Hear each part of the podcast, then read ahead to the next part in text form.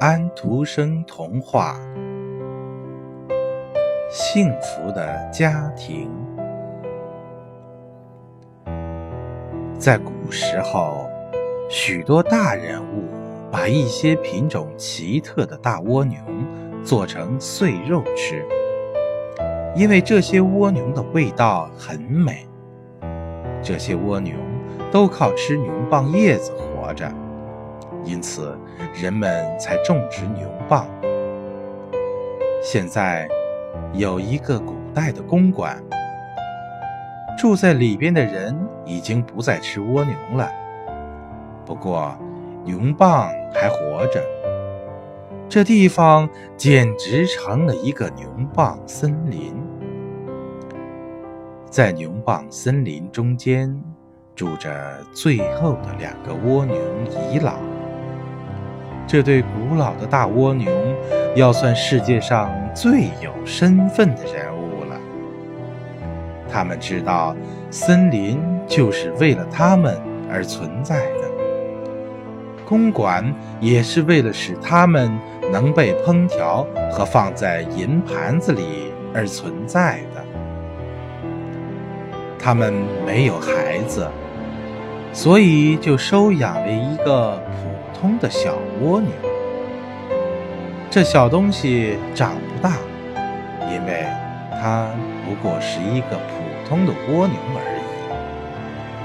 已。有一天，蜗牛妈妈说：“大家一眼就可以看出，我们是世界上最高贵的人。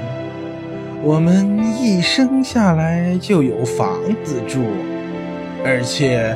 这一堆牛蒡林完全是为我们而种植的。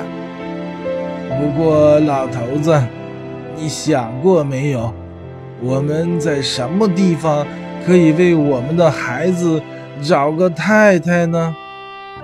在这林子的远处，可能住着我们的族人。你觉得他们怎么样呢？我知道那儿住着些没有房子的黑蜗牛。蜗牛爸爸说：“他们是一帮卑微的东西。我想我们可以托白文瑞来办这件差事。他们无论天晴还是下雨，都在外面飞。牛蒡林的里里外外。”他们都知道。于是，蜗牛爸爸把这事托给了一只白文瑞。有一天，白文瑞说：“离这儿一百步远的地方，有一个有房子的小蜗牛，住在醋栗丛上。他到了结婚年龄。”那不错。让他来找我们的儿子吧。这对老夫妇说：“我们的儿子拥有整个牛蒡林，而他只不过有一个小醋栗丛。”那位小蜗牛姑娘被请来了，两只小蜗牛举行了婚礼。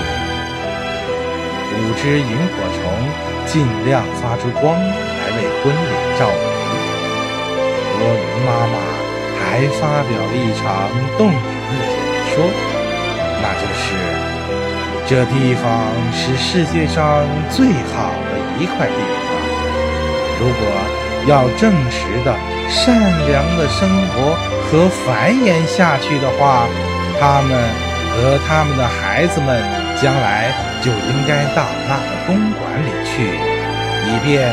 被煮的漆黑，放到银盘子上面。当这番演讲完了以后，这对老夫妇就钻进了他们的屋子里，再也没有出来。他们睡着了。年轻的蜗牛夫妇现在占有了整座牛蒡林，随后生了一大堆孩子。不过，他们从来没有被烹调过，也没有到银盘子里去过，因此他们就下了一个结论，认为那个公馆已经塌了，全世界的人类都已经死去了。没有谁反对他们的这种看法，因此他们认为自己的看法一定是对的。雨打在牛蒡叶子上，为它们发出咚咚的音乐来；太阳为它们发出亮光，使这牛蒡林增添了不少光彩。这样，他们过得非常幸福，整个家庭是幸福的，说不出的幸福。